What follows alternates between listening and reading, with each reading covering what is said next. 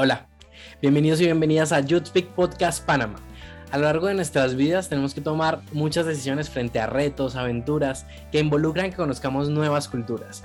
Hoy conoceremos un poco sobre cómo es vivir en Alemania de la mano de uno de nuestros patrocinadores oficiales, Global Possibility Studies, GPS, que es básicamente un grupo educacional encargado justamente de cumplir esos sueños que tenemos, de vivir, conocer, aprender e incluso también trabajar en el exterior. Eh, y pues claramente también vamos a estar acompañados de dos jóvenes que nos van a contar un poco sobre su experiencia de vivir en Alemania. Los dejo con ellos. El día de hoy estamos mi persona, Diana Jiménez, que actualmente forma parte de ISEC en Panamá, y eh, Richard Aguirre, Hola a todos, mi nombre es Richard Aguirre, eh, hacemos parte del eh, comité organizador de lo que es Youth Panamá.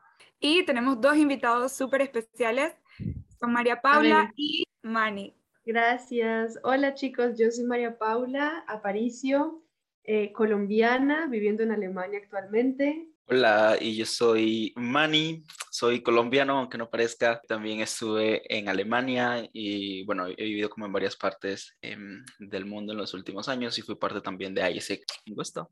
Vamos a hacer algo como rapidito y me encantaría como preguntarles cuál es su profesión y cuál sería la profesión que hubiesen estudiado si no hubieran, si no hubieran escogido la que ya tienen.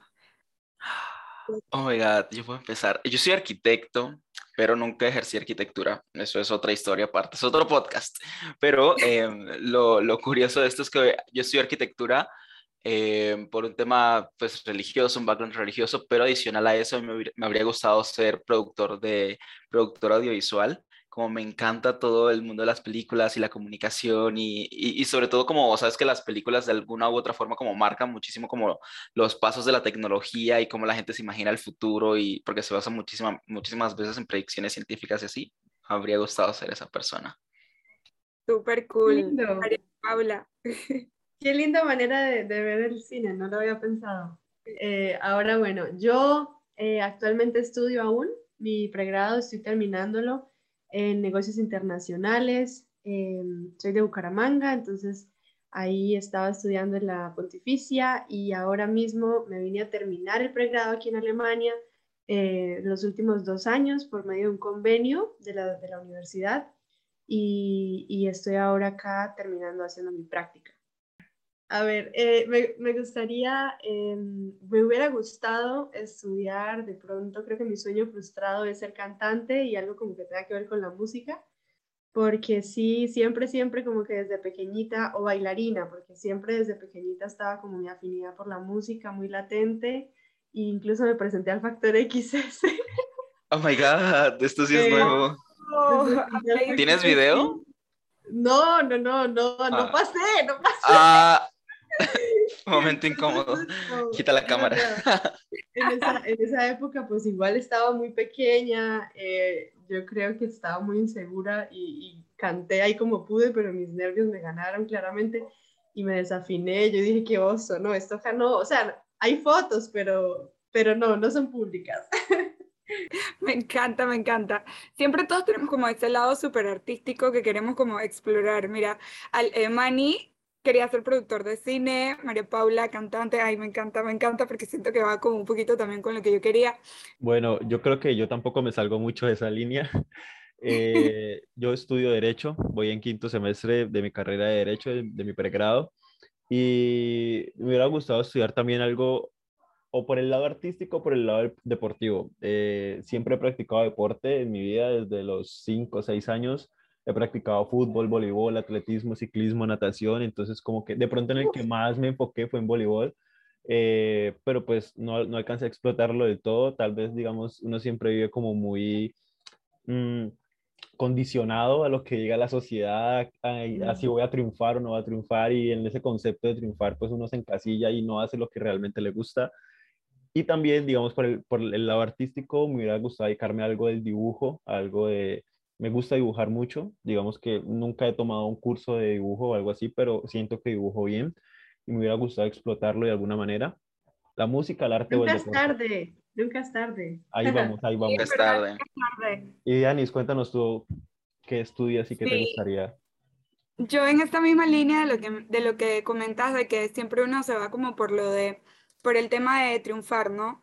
Eh, yo estudié recursos humanos, eh, soy profesional en recursos humanos y gestión de la productividad, pero toda mi vida bailé ballet. y mm. entonces me hubiera gustado muchísimo ser bailarina. Creo que en la escuela todo el mundo me decía como que, man, yo te veo de bailarina full, totalmente, pero pues, ajá, no pasó. y ahora he explorado como otra faceta y también creo que me gustaría muchísimo ser psicóloga. Entonces, incluso creo que como dice María Paula, nunca es tarde, entonces creo que sí como que voy a empezarlo, porque sí me llama muchísimo la atención, ¿no? Entonces ahí está la parte como artística y la parte como seria, entonces como que todo se une, digo yo. Entonces, eh, nada, para darle, digamos, inicio a este, a este podcast, a, este tema que queremos tratar sobre cómo es vivir en Alemania y demás, eh, yo creo que la pregunta inicial o con la que siempre, digamos, uno tiene cierta curiosidad es cómo empieza todo. Quisiera que nos contaran un poco sobre cómo empezó esa decisión, cómo empezó esa inspiración, cuál fue la oportunidad que se les presentó, cómo fue todo ese proceso. Cuéntanos un, poco, Manny. no sé, yo recuerdo muchísimo cuando, recuerdo el momento en el que me confirmaron que me iba a Alemania. Imagínate, yo estaba como súper tranquilo, estaba también súper nervioso porque era como después quiero ir, estoy esperando resultados, yo estaba aplicando eh, y estaba, sí, me había presentado por una oportunidad de ISEC en, Alemania.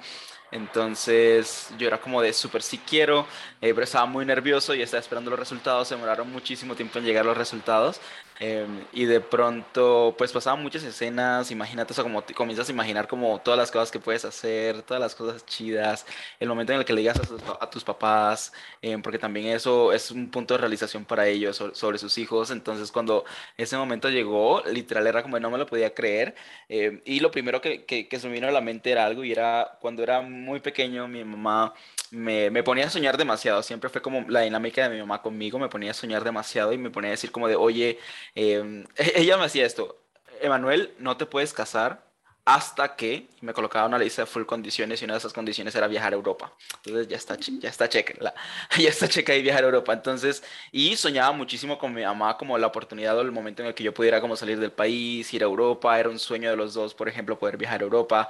Siempre había estado como ahí, eh, no solamente por el hecho de ir a Europa, sino por, eh, porque eso significaba para nosotros como eh, muchos esfuerzos que comenzaban y que estaban dando frutos. Entonces, creo que lo hice porque quería, lo porque era algo que, que, tenía como en mente desde hacía muchísimo tiempo, hacía parte como de mis next steps en la vida. Aparte era una oportunidad muy, muy cool con, con Isaac en el campo del marketing y así, pero aparte creo que fue el momento muy cool como para para, para, recordar como también que, que, ni siquiera fue un sueño de los últimos años o del último año del último mes, sino fue algo que, que, con lo que tuve aspiración desde que era pequeñito. Entonces, literal, gracias a mi mamá estoy ahí o, o tuve la oportunidad de, de, de, ir a Europa y eso fue muy cool. ¡Qué lindo! Súper genial. Eso se hace realidad, eso sí. Bueno, me, me siento identificada un poco con Manny porque también lo mío fue un sueño. Diría que todo empieza por sueños, por eso hay que uno... De verdad, como tu mamá hacía esa actividad, qué lindo. Todos deberíamos hacerla como una lista de cosas, intentar hacer todo por, por lograrla. Em, yo, en, desde que entré a la universidad, cuando estaba buscando universidades en Bucaramanga, dije, bueno, ¿qué me ofrece esta universidad? ¿Qué me ofrece esta? Eh, por cuál me voy y yo apliqué, bueno, en la pontificia había una beca, entonces dije, eh, quiero aplicar. Y lo otro que me llamó la atención fue eso, yo pregunté qué posibilidades hay acá de convenios internacionales, porque siempre me había, me había llamado la atención salir del país. Entonces em, me dijeron que había este convenio de doble titulación con Alemania y con Australia también. Pero yo dije desde un principio como, bueno, pues eh, yo había estado en Canadá un tiempo, ya había aprendido un poco el inglés. Y dije, bueno, Australia de pronto para seguir con inglés, no, me quiero medir a un reto más grande. Y, y, el alemán era ese reto para mí, ¿no? Yo decía, pues alemán no sé nada, me va a tocar empezar desde cero, aprenderle ese idioma. Y entonces eso fue como un reto y dije, además de que eh, voy a tener la posibilidad de tener un título de allá, que me pareció una cosa genial, eh, a mis papás también les encantó y me apoyaron desde el principio, pero también fue un proceso, o sea, claro, ellos te apoyan, pero ya luego cuando va llegando el momento de irte, es como, bueno, ahora sí hablemos de que ya me voy, de que me, o sea, realmente empezar a vivir sola, empezar a dejar a tu familia, a tus amigos, lo que tú decías, eh, Richard, eh, es un proceso como psicológico también de tu prepararte, ¿no? Pero digamos que sí fue así, o sea, el, el tema empezó desde que empecé en mi universidad la beca que les digo, me la gané, realmente fue algo que, que, no, pues no pensé que me la iba a ganar y luego dijeron sí. Y ahí empecé y dije, listo, voy a, aplicar también, a, empezar a prepararme para este, para este doble título y empecé a aprender alemán como en tercer, cuarto semestre. Y, y eso fue un proceso también. Al principio empecé, luego lo dejé, pero ya luego dije, oye, como que sí me gustaría irme y, y lo volví a retomar y ahí ya sí fue con toda Luego después llegaron como unos angelitos a mi vida que fueron unos chicos de intercambio de Alemania, eh, que yo personalmente pues pienso que Dios me los mandó, eh, porque pues creo mucho en eso y ahí fue cuando, cuando yo dije, bueno, listo, con ellos me voy a terminar de preparar, porque tenía que hacer un examen de alemán antes de irme. Entonces, con ellos me preparé, con ellos, ellos me terminaron de convencer, me contaron todo lo que había bueno en Alemania y que no me, no me lo podía perder, entonces ahí fue que tomé la decisión y el convenio pues fue la, el camino, fue el, medio pues para, para poder venirme aquí. Súper, súper bien. Siempre hay que pasar como por una osadía terrible de sub y bajas. Es normal, digamos que a todos nos pasa cuando tomamos esas decisiones importantes o que siempre en nuestra cabeza está como que estallando de, de, saber qué hacer, si va a salir bien, si no va a salir bien. Y siempre es un proceso largo, siempre es un proceso largo. Digamos que dentro de las consideraciones que yo tendría en caso tal de, de tomar también un viaje a otro país, de irme a vivir y demás, eh, sería la parte económica. Dentro de eso, ¿a ustedes de alguna manera les afectó eh, o tuvieron que hacer algo extra eh, para lo cual tuvieran que irse? Por ejemplo, no sé, que en su universidad tuvieran que vender cosas, hacer rifas y demás, o cuando llegaron ya a Alemania tuvieran que buscar un trabajo súper rápido o de alguna manera recibían apoyo extra de alguna otra parte, o cómo fue ese, esa, esa cuestión económica, tanto antes, durante y ya pues estando en, en Alemania como tal. Primero que todo, sabes, como siempre, siempre es un reto, por más beneficios que tengas de tu universidad o de la organización con la que te vayas, eh, cualquier beneficio que tengas, siempre es un reto irse a vivir una nueva ciudad, ¿sabes? Porque no lo imaginas, pero cuando llegas allá tienes que empezar, es empezar de cero con todo, ¿sabes? Entonces los gastos son muchísimos. Empieza primero, piensa en que tienes que comer, pero que no puedes comer todo, o que no te puedes pasar toda la vida comiendo como comida en la calle, que es lo que haces como inicialmente, sino que tienes que comenzar a hacer mercado, tienes que comprar, sobre todo si vas a, a lugares que tienen climas diferentes, entonces tienes que comprar ropa que se adecue a ese clima, tienes que perderte muchísimo y tienes que agarrar Ubers, tienes que agarrar em, transporte, muchísimos transportes para poder llegar al lugar y ubicarte, tienes que, y tienes que comprar papel higiénico, tienes que comprar muchísimas cosas y el periodo de adaptación siempre es muy, muy fuerte, em, la verdad. Em, y yo me acuerdo que cuando yo, pues yo quedé en un proyecto en el que a mí me daban una beca, por eso aparte me pagaban mis vuelos, me daban hospedaje, me daban como muchísimos beneficios, pero aún así, obviamente como el cambio de, ok, ya soy, yo en ese momento estaba en México, me voy a Alemania, pero pues obviamente peso mexicano a euro, era como de, no, pues voy a morir. Em, me, me, acuerdo que hacía, comencé a hacer playeras comencé a hacer a diseñar playeras y imprimirlas y a venderlas. Eh, y eso muy cool porque no era siquiera, eh, muchos de mis amigos me apoyaron y ellos sabían que aparte de que, que, les gustaba muchísimo el diseño, era como tenía una visión y tenía como una ambición detrás de, detrás de vender playeras y era poder, poder llegar a Alemania. Y eso me ayudó demasiado eh, a poder como apalancar como todos los gastos, em, todos los gastos que tenía y fue muy bonito como, como mis amigos me ayudaron muchísimo como llegar ahí. Mis papás también eran como de lo que necesites. Yo ya vivía como independiente de ellos, ya no vivía con ellos, llevaba unos cuatro años que no vivía con ellos. Eh, y ellos también fue como de lo que necesites, como ahí estamos. Y también fue como súper bonito ver em, el apoyo que ellos me estaban dando. En mi, en mi caso, yo creo que sí fue una, eh, bueno, si uno se va por estudios, la visa de estudiante te exige em, un, un, dinero que tengas en una cuenta, ¿no? Entonces, ese sí es un, un, eh, un esfuerzo económico que mis papás hicieron Realmente em, es, es, digamos, una de las cosas que, que, a veces la gente dice, ay, pero por eso no voy, porque es mucho dinero. Pero realmente eh, yo lo que les digo a todos y a ustedes que me están escuchando es, el principio es el más difícil en todo, ¿no? Al principio llegas, de pronto haces ese esfuerzo, pero cuando ya estás acá te das cuenta que este país apoya, que primero que todo tiene una bienvenida con los extranjeros muy grande, sea, es un país multicultural, encuentras personas de todas partes del mundo. Segundo, que es un país que apoya mucho eh, el estudio y que tú también te formes. Entonces te dan, hay muchas becas a, la que, a las que puedes aplicar.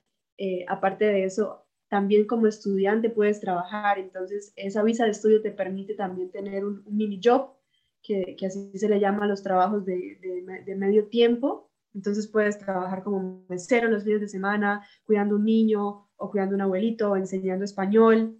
Entonces, realmente hay muchas opciones para que cuando ya estés acá, eh, tú mismo eh, puedas conseguir tus medios y, poder apoyar económicamente a tus padres, porque yo llegué con financiamiento de mis padres, pero ya luego después del primer año que se me acabó este, esta cuenta, este dinero de la cuenta eh, bloqueada, eh, durante ese mismo año ahorré y aparte después también eh, tuve como, em, empecé a trabajar en, mis cositas y de ahí mismo uno se va como sosteniendo. Y uno conoce personas, por ejemplo, yo de pronto fui un poco más, pues al principio no, no, no llegué a trabajar de una, pues de pronto llegué mientras me ubicaba, no sé qué, y ya luego fue que conseguí el trabajo de mesera y luego conseguí otro trabajo ya más relacionado con mi carrera eh, de medio tiempo, pero hay personas muy juiciosas, por ejemplo, como una amiga que tengo que llegaron y de una empezaron a trabajar y esta chica realmente ese dinero de la cuenta bloqueada no lo tocó nunca y todo eso es un ahorro que ya tiene, o sea, yo le digo, wow, eres una tesa, porque ella ha empezado a empezó a trabajar de una como niñera en algunos momentos y otros momentos como mesera y con esos dos trabajos nada más, que no eran tampoco todos los días y eran tampoco todo el día, se logró mantener, logró pagar su renta, logró pagar, de hecho, vive donde cuida al niño, entonces ahí mismo eh, conoció a, las, a la familia y realmente ella se sostiene y no, y no tiene que pues pedirle dinero a sus padres de nada. Entonces, el, el, esfuerzo económico, como decías, es algo grande, de pronto al principio un poco, porque también está el cambio de moneda y tal, pero ya después de estar acá y ganar en euros, el, el cuento cambia. Claro, me encanta mucho lo que decías de que el inicio siempre es como la parte más difícil y tal.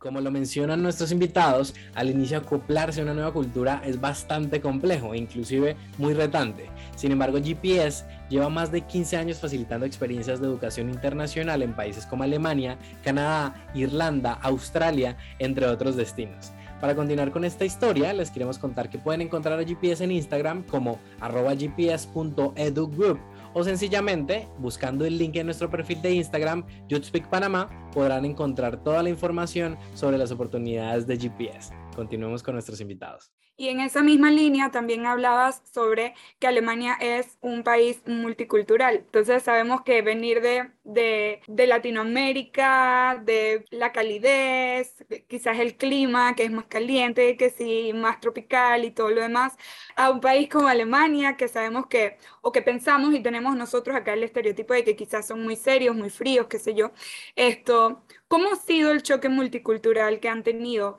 Eh, ¿Qué ha sido lo más difícil? ¿Qué es lo que más les ha gustado o lo que más les ha costado de toda esta adaptación a un país como tan diferente? Bueno, a mí eh, realmente creo que lo que más difícil me pareció al principio fue como todo diría ser amigos, ¿no? Porque en cualquier parte que llegas debes tener personas con las cuales también interactuar y aprender el idioma, porque yo en mi caso pues eh, llegué a estudiar el idioma acá, o sea, llegué con un básico de, de una a dos, que era requisito, pero, pero igual llegué y uno llega y dice, no sé nada, no entiendo nada. Entonces aquí fue que empecé realmente a aprenderlo y a, y a soltarme a hablar, o sea, antes no, no podía mantener una conversación, entonces lo más difícil fue de pronto eso, hacer amigos y al principio darme cuenta de que con ellos de pronto hay que ser más pacientes, hay que darles tiempo, ellos son más de encontrarse varias veces hasta que te empiezan a contar ya más de sus cosas, a tener más confianza. O sea, es simplemente una manera diferente de hacer amistades. O sea, creo que en, en Latinoamérica somos muy dados a empezar de una muy rápido y ya luego tenemos como, ya sabemos todo la otra persona y es como, o sea, no sé si como que no diferenciamos a veces entre amigos y conocidos y tenemos una mezcla y todos son nuestros amigos, pero en realidad no lo son porque aquí la definición de amigo es mucho más. Entonces acá eh, realmente está, está diferenciado amigo y conocido y no está malo. O sea, yo digo, eh, cuando tú de verdad te ganas ese puesto, como que eres amigo de alguien o, o tienes o te vuelves el amigo de alguien, es porque realmente puedes contar con esa persona. Y es muy bonito porque creo yo que una de las cosas que resalto de los alemanes es que son muy buenos amigos y realmente son, eh, saben pues qué es la verdadera amistad, cultivan las amistades. y, y saben, pues sí, más que todo como estar ahí para ti. Entonces, es lo más difícil, pero como les digo, es de tiempo y también de salir de la zona de confort un poco, de no pasársela uno tampoco con solamente colombianos, con solamente internacionales, sino que uno también empezara a mezclarse un poco, a tratar de integrarse. Eh, ese es el reto y realmente se puede, o sea, realmente es dejar la zona de confort y, empezar a interactuar con ellos y al final se da cuenta uno que rompe uno los estereotipos, que no son tan fríos como, como parecen, que al, principio de pronto les, les toma más, pero como tú eres el latino y tú sabes romper el hielo, entonces tú tomas la iniciativa y ya luego te das cuenta que ellos se abren a ti. Sí, me pasó muchísimo con ellos. O sea, en, en, mi caso fue diferente porque cuando yo llegué ya yo conocía a varias personas, entonces pues ya llegas y, es, y tienes un tema en común. Para los alemanes es, es, muy difícil a veces como ser amigos de ellos porque tú necesitas tener un tema en común con ellos. Y yo lo tenía y era como, pues ISEC eh, y todo lo que tiene que ver con la organización y pues ya de ahí de entrada como ya había muchos rompehielos para poder estar con ellos. Eh, y sí es muy cierto lo de, lo, de, lo de sus definiciones de amigos y cuando, y, al principio es difícil, pero ya después ellos como son muy, no sé, son muy dados y son como, como tú dijiste, como súper buenos amigos y eso es como muy, eso fue como muy bonito. Creo que una de las, y creo que una de las cosas más difíciles que me tocó, ay, no sé, fue como adaptarme a la cultura misma, no porque sea diferente, no porque sea difícil, pero obviamente vienes de tu cultura donde muchas cosas son, em, pasan diferente. Tipo, una de ellas, em, como toda esta parte del multiculturalismo, y es, tú llegas a, em, la mayoría de gente llega a Alemania pues sabiendo inglés, no sabiendo como el alemán, pues no son María Paula, pues, pero llegas y no solo sabes inglés. Ah, bueno, pues sabías decir hola. el básico, pero te digo que. y yo sabías decir hola, yo no.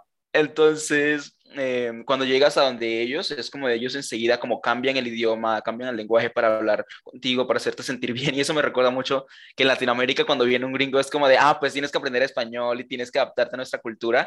Y ellos eran muy diferentes como en ese punto. Y otra cosa que fue como uno de mis choques más grandes en la cultura eh, y eso me, me, cambió muchísimo mi forma de pensar, muchísimo mi forma de pensar aparte del, del, del, concepto este, y es la forma en la que ellos miden el tiempo. Entonces todos conocemos a los alemanes porque son como hiper puntuales y todo el show, eh, y nos conocemos latinos porque pues, ajá, no diré como más al respecto, pero eh, me pasó algo como súper curioso y es cuando tú estás en el, cuando tú vas a, a, montarte en el transporte público, en el bus, en el metro, en el tram, o vas a una reunión, ellos te dicen, no sé, eh, el bus pasa o la reunión empieza a las 9 de la mañana.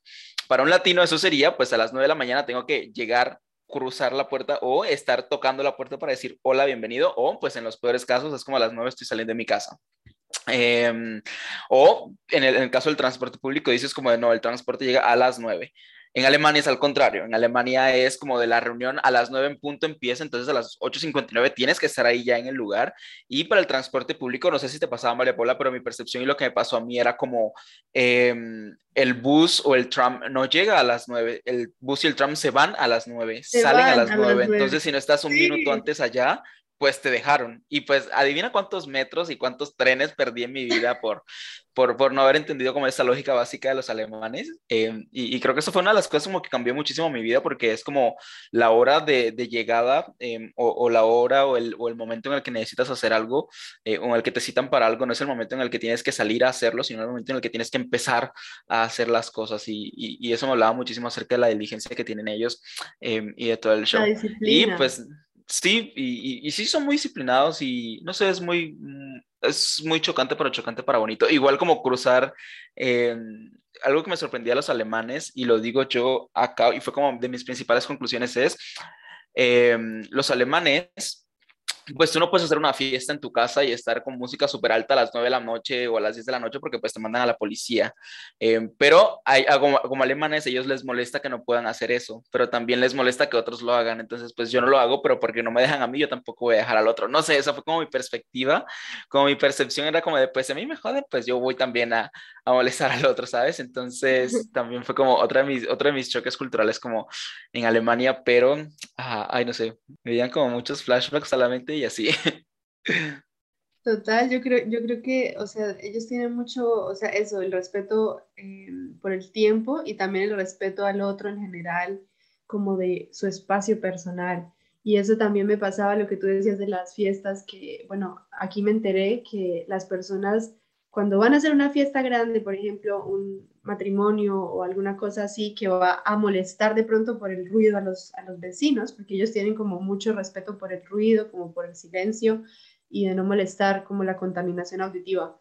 Ellos mandan una, una tarjeta como diciéndole a todos sus vecinos, como tiempo antes, un mes antes por lo menos, diciéndoles, bueno, tal día vamos a hacer una fiesta eh, de matrimonio, no sé, y va a ser de tal hora tal hora para que ustedes sepan, para que se planeen de pronto ese día. Y la idea de eso es que, bueno, y de, paso se disculpan, dicen disculpen de antemano por el ruido que va a haber ese día, puede que sea un poco más alto de lo normal, o sea, una cosa que yo decía, wow, qué gente tan respetuosa, y de verdad, o sea, uno en Colombia eh, o Latinoamérica hace el ruido que quiere, no le importa al vecino, y acá ellos mandaban esa tarjeta y la gente podía decir, vale, ese día de pronto no voy a estar en casa, me voy de viaje, o me voy para la, casa de mi amiga a dormir para no poder, para no, pues, estar ahí incomodándome con el ruido, y de antemano ya saben las cosas, o sea, con, el, con anticipación, es, es la clave para ellos todo, la anticipación y la planeación. Gracias por decir eso del respeto por el otro, porque era la palabra que yo estaba buscando en mi mente, pero el nervio no podía. El respeto que tienen por las otras personas y porque también quieres que te respeten, ¿sabes? Eh, y porque también esperas como el respeto de los demás, eso es, eso es de las cosas como más bonitas que, que tienen allá en esa cultura. Wow, me encanta. Y en base a esto que hablan del respeto y todo esto, que ha sido así como lo más, lo más, lo más, no sé, quizás vergonzoso o quizás lo más raro que les haya pasado eh, como frente a la cultura, o sea, frente a este choque cultural, ¿no? Ok, por ejemplo, no sé, me pasó que de repente yo llegué y puse mi super musicón el domingo porque quería limpiar la casa y me inspiré y puse la música y de repente eh, me tocaron la puerta como que, oye, no, esto no se puede. Entonces, no sé, algo así que les haya pasado que sea como, como que, wow. Yo tengo una. En Alemania, uno no, o sea, no tienes que, o sea, como para subirte al transporte público, pues no tienes que pasar por un torniquete o algo para, para poner una tarjeta y pagar, o sea, como, y yo al principio pensé como de, oye, transporte público gratuito, así se ve el primer mundo, qué cool, y pues me monté mis primeras veces hasta que me pusieron mi multita de como 70 euros, me pusieron mi multita por no tener eh, mi, mi, por no haber comprado como mi pasaje. Y yo, pero ¿por qué me multan? Si esto es gratis, no entiendo. Y pues pasé mi oso de la multa y pues aparte me sacaron del transporte. Entonces, ay, no sé, o sea, como si eh, nunca, nunca den como por eso por, o sea, como el transporte público es una de las cosas como siempre más tricky y más como raras en cada país, de las cosas que uno más nota en el cambio en los países. Siempre preguntan cómo funciona el transporte público porque yo paso muchos osos con eso. Total, uff, eso sí, aquí es una cosa loca. O sea, uno dice, por la cultura justamente tienen ellos en su mente que tienen que comprar el tiquete, pero nadie lo revisa, nadie lo revisa. Entonces tú ya dices como, bueno, pues uno con la viveza colombiana, uno con la, ese instinto Latino de latino, uno se, se, se, quiere pues colar, o sea, no quiere pagar, entonces uno dice, bueno, me monto, no me lo van a revisar, hay gente que le dice a uno entre tal tal hora lo revisan, entonces uno se monta esa hora, pero no. sí, es cierto. Uno, uno, aprende, o sea, con el tiempo. A mitad de mes. En ese momento no cobran. A fin de mes uno tiene que subirse siempre con ticket porque ahí sí se, se suben los chequeadores, como les llaman a, ahí. y aparte se ponen de civiles, o sea, como no se ponen como o sea, te llegan de sorpresa, ¿sabes? Como a pedirte el ticket y así.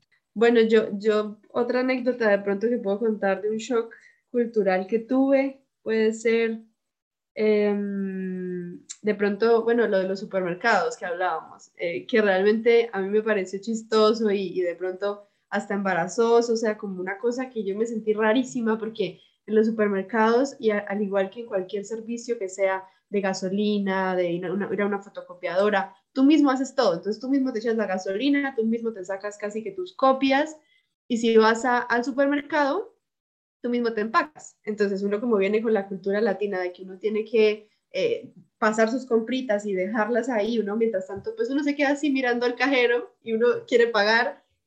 o sea, la primera vez yo dije, bueno, paso todo. Además que llevaba un montón porque yo con mi cultura latina yo dije, Dios, tengo que comprar tal y tal cosa, compré un montón y cuando llegué tenía no tenía mi bolsa, allá, allá no, no, no, es como acá que, eh, pues en Colombia que te dan bolsas, sino que tú tienes que tener ya tu bolsa de tela, que también es una cultura del reciclaje, de todo el tema ambiental, en eso, en eso me encanta porque son muy conscientes del medio ambiente, pero entonces ellos llevan su bolsa de tela y ya ellos van preparados. Yo no llevaba ni mi bolsa, no, no, no estaba pues para nada, me tocó comprarla ahí mismo y luego ya después me di cuenta que el cajero pues se quedó mirándome como, hey, tienes que empacarte. Y yo, bueno, literal, qué oso. O sea, la persona que estaba detrás mío entonces se quedó mirándome como que, pues me va a hacer esperar porque ya ellos odian que tú también les, les irrespetes su tiempo y ellos odian esperar. Entonces yo empacando todo rapidísimo, como les, les, decía ahora que hablábamos del tema, yo metí hasta los huevos debajo, no sé si se partieron al final, o sea, una locura, me todo así rapidísimo y, y, me fui, pero es de lo más estresante que hay acá, o sea, qué cosa, Dios mío. No, siempre, siempre todos esos cambios culturales son, son muy grandes y a veces suelen ser estresantes, digamos que, y más aún cuando son culturas tan diferentes, digamos que de pronto viajar aquí mismo en Latinoamérica, de pronto los cambios no van a ser muchos, aunque obviamente los van a ver, pero ya cambiar de continente ya es un tema bastante más, más grande y, los cambios van a ser un poco más fuertes. Pero al final de la experiencia uno siempre de pronto se queda con lo bueno, o sea, aunque obviamente no son cosas malas, sino que hacen parte de la experiencia, pero de pronto, ¿qué es eso? que hace que, que, Alemania sea diferente a otros destinos? O sea, ¿o qué es eso que Alemania y los otros no? Que todo el mundo tiene que experimentar, todo el mundo tiene que vivir y todo el mundo tiene que venir a conocer esto o a experimentar esto. Eh, bueno, yo, yo, diría que para mí como mujer también especialmente eh, el tema de la seguridad es una de las cosas por las que me, queda, me quedaría acá. Realmente es un país muy seguro, que ofrece muchas oportunidades, pero más que todo es eso, o sea, la tranquilidad tú poder salir a cualquier hora sola, de poder ir en tu bici, porque acá se maneja mucho también eh, en bici, y, y, tú estar sola y, no sentirte intranquila, poder sacar el celular y mirar Google Maps, porque Google Maps se vuelve tu mejor amigo.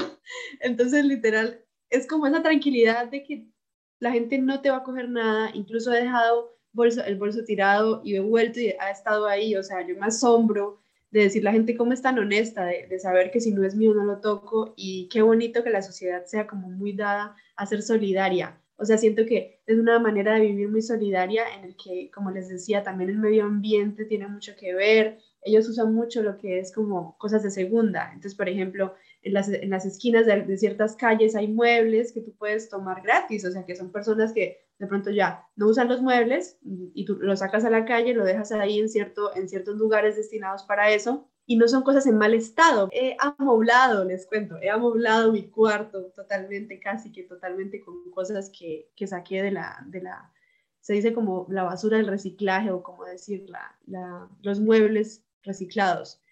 Y aparte también la cultura de segunda mano, ropa, que yo decía antes, pues yo nunca voy a comprar ropa de segunda, esa ropa es muy vieja, no sé, huele a feo, yo qué sé.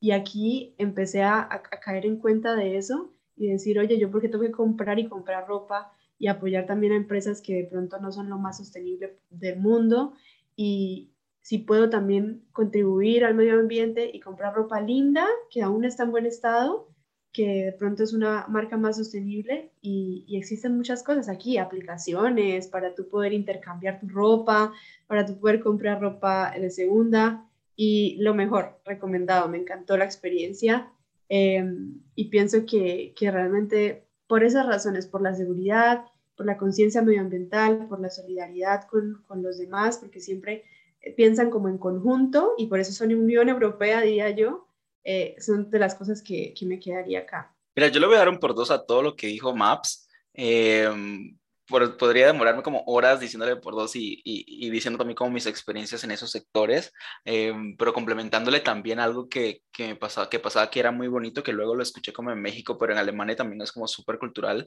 em, o lo han comenzado a volver súper cultural, es el desperdicio de comidas. Em, y es en los restaurantes, o existen aplicaciones y existen como muchísimos mecanismos y organizaciones y startups que recogen toda la comida que sobra de los restaurantes y, que, y todas las comidas que, o las cosas cosas y los alimentos que están a punto de, perderse en los supermercados y luego los redistribuyen con las personas que no tienen comida. Ustedes dirán, pues primer mundo, no hay pobres y pues sí, hay un montón de, hay un montón de, de gente en la calle, un montón de gente que también está en, muy malas condiciones eh, y así. Y eh, en Alemania hacen todo ese proceso para que la comida no se desperdicie. Hay mucha conciencia sobre esa parte como del desperdicio de alimentos y la gente como pide lo que se puede comer eh, y cosas así por el estilo. Yo creo que es algo como muy, muy, muy, muy cool. Y literal como también como la parte de la seguridad. qué bonito escuchar como esa parte Em, de, de, cómo se sienten como las mujeres, obviamente como yo nunca lo, lo habría podido saber, pero incluso también como hombre, o sea, no sé, pensaba en que uno en Latinoamérica se pierde de tantas cosas por miedo a que le hagan daño a uno. Y me pierdo de salir y me pierdo de hacer cosas eh, y yo lo digo desde el lado del hombre, no me imagino cómo se sentirá desde el lado de ser, de ser mujer y es como de, pues yo me pierdo de tantas cosas y no salgo y me protejo y no hago esto y no hago lo otro por miedo a lo que, a lo que me puedan hacer en la calle y en Alemania em, es súper, es súper, súper, súper diferente como la percepción. Yo me acuerdo que había momentos en los que yo me venía del lugar donde estaba trabajando a la una de la mañana, a dos de la mañana em, y me venía por el lado del río y las primeras veces estaba súper oscuro y yo, de, no, de aquí no salgo vivo, o sea, de aquí me van a hacer algo. Eh, y tenía muchísimo miedo, muchísimo, muchísimo miedo porque ya no, de aquí no, o sea, como, y yo que soy como súper experto en meterme en problemas, no, hasta aquí fue. Eh, y no, o sea, es súper seguro, es súper bien y te vas a encontrar como muchísima gente, eh, muchísimas personitas ahí también haciendo como, hablando, tomándose una cerveza, haciendo muchas cosas y es muy, y es muy tranquila. Entonces, luego cuando volví a Colombia, cuando volví incluso como a México y así era como de dudo, o sea, como uno en Latinoamérica vive con miedo y uno no se da cuenta porque uno lo normaliza pero uno en Latinoamérica vive por miedo y deja de hacer muchas cosas por miedo. Entonces, no, definitivamente em, hay demasiadas oportunidades muy cool, muy, muy, cool en Alemania. ¿No veías, ¿No veías a la gente trotando a cada rato? sí. Son súper sí. ¿no? En plena pandemia, la gente como trotando, saliendo, y aparte como una de las cosas que, promovía el gobierno no era el encierro, sino como salir, o sea, sales con cuidado, pero no te quedes encerrado en la casa, sal a hacer ejercicio, sal a trotar, sal a tener como tu momento saludable y así.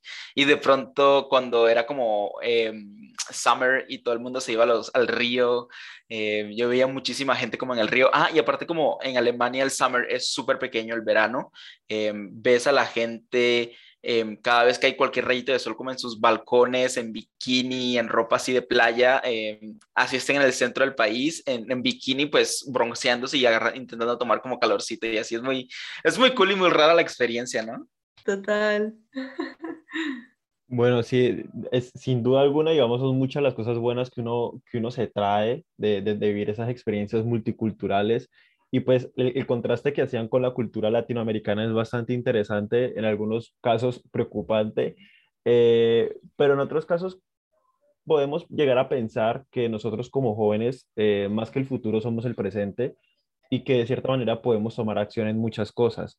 Entonces, de pronto, ¿qué creen ustedes de todos esos aprendizajes, esas experiencias, esa, esa, esa, esa vivencia que, que han tenido en Alemania? ¿Qué cosas creen que pueden adaptar a la cultura latina en general? Yo, yo tengo una, porque yo de hecho estuve, o sea, tengo como ideas de negocio todo el tiempo, porque yo soy negociadora internacional aquí en mi carrera. Entonces, la verdad, a mí, o sea, yo cuando hablo con mis papás y con mis amigos en Colombia, yo siempre les digo, oye, deberíamos hacer esto, empezar este negocio, porque, o sea, empezar la idea en, en, en Latinoamérica, por ejemplo, una de las que más me parece, wow, o sea, no sé por qué no lo hemos hecho, es eh, algo que se llama el FAN, que aquí es que ellos tienen un sistema de, reutilización de las botellas. Entonces, las botellas tienen de plástico, tienen un, sellito que, que, dice como que se pueden reciclar.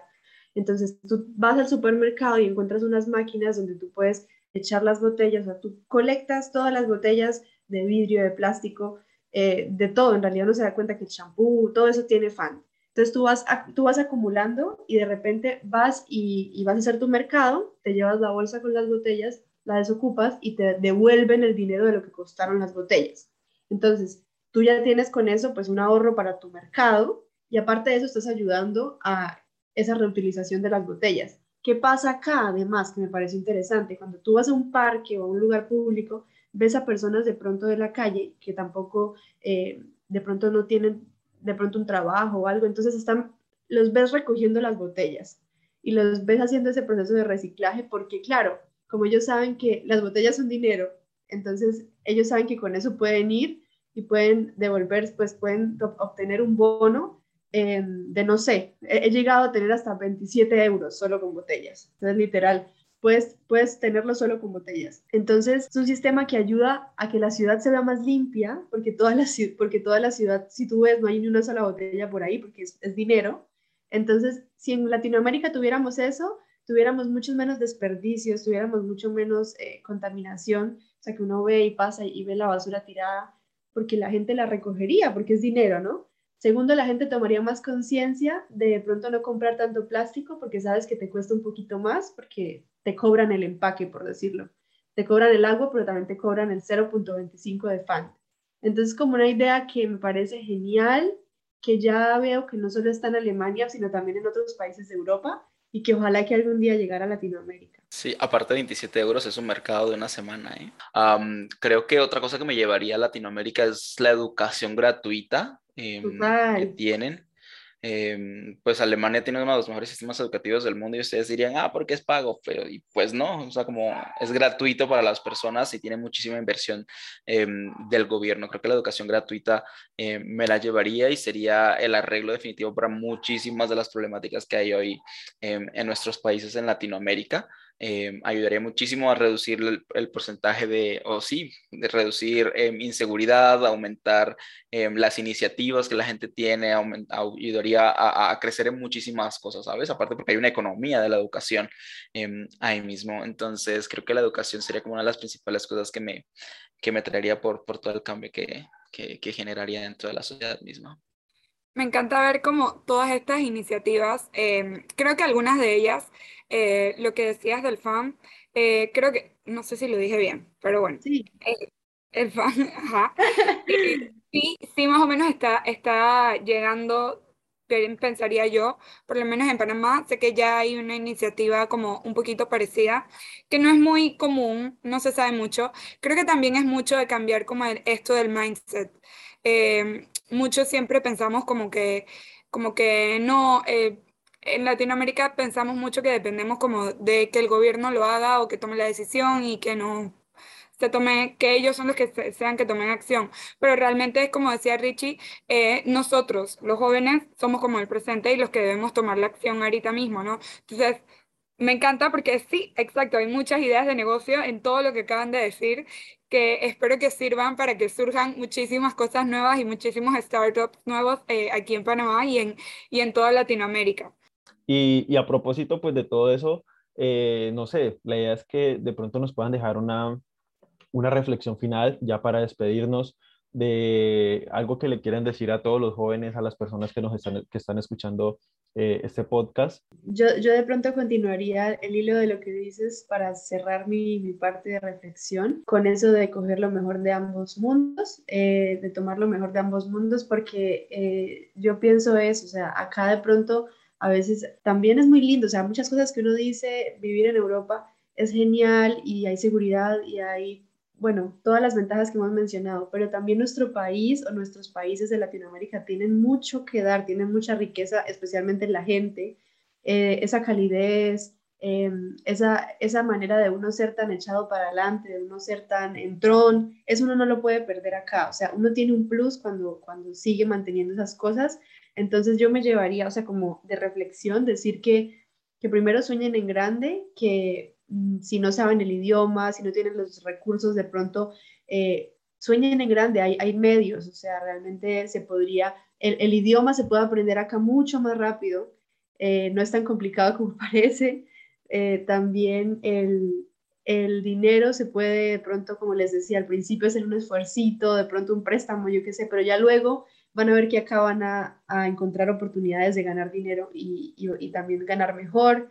Y eso, como no perder uno tampoco su, personalidad de latino, sino acá coger lo mejor de ambos mundos. Entonces, seguir siendo cálido, seguir siendo amable, seguir siendo tan sonriente que somos nosotros y de pronto de ellos tomar eso, la disciplina, la puntualidad, el orden, el respeto por los demás Y esa mezcla de ambos eh, creo que sería perfecto, sería estar el punto medio, sería lo ideal. Dios, ¿yo qué diría? Em, creo que el primer paso por uno, estar, por uno ir viajar y así es como soñársela y creérsela. Em, como tener como esas ganas de hacerlo y decir como de, y, no solo tener la ganas, sino como decir como lo sueño y voy a hacer como todo lo posible para, para que pueda pasar. Eh, y, y, se van a presentar un montón, de, un montón de obstáculos y es cuando uno va a encontrar que es como la vida diciéndole a uno como de no, es que no puedes ir, es que no es para ti, es que no sé qué, y, y, va a pasar muchísimo. Estoy seguro que a María Paula le pasó, a mí me pasó demasiado, eh, pero al final como seguí perseverando y, y logré como llegar eh, y hacer las cosas que, que, quería.